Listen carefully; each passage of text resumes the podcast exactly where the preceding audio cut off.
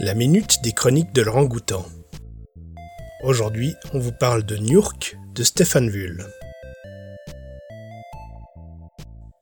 Dans un avenir lointain, la Terre est irradiée, les océans asséchés.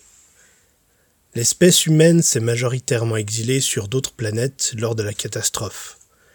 L'humanité sur Terre est réduite à des tribus primitives éparses vivant de la chasse. Un enfant noir né dans une tribu qui le rejette est menacé d'exécution. Il s'enfuit et va alors braver le tabou de rentrer dans une ancienne ville.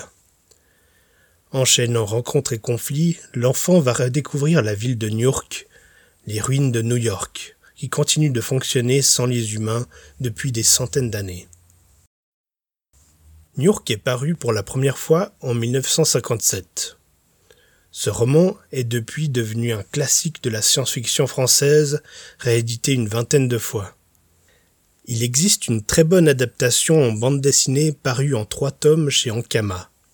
Olivier Vatine, qui a scénarisé et dessiné cette BD, a légèrement modifié l'histoire pour apporter un peu plus de profondeur et de modernité au récit. Nurk, c'est de la vieille science-fiction mais loin d'être périmé.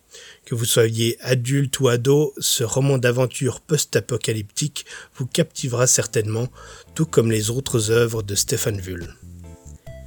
Les chroniques de Laurent Goutan sont un podcast des bibliothèques de la ville de Lausanne. La chronique du jour vous est proposée par Jérémy.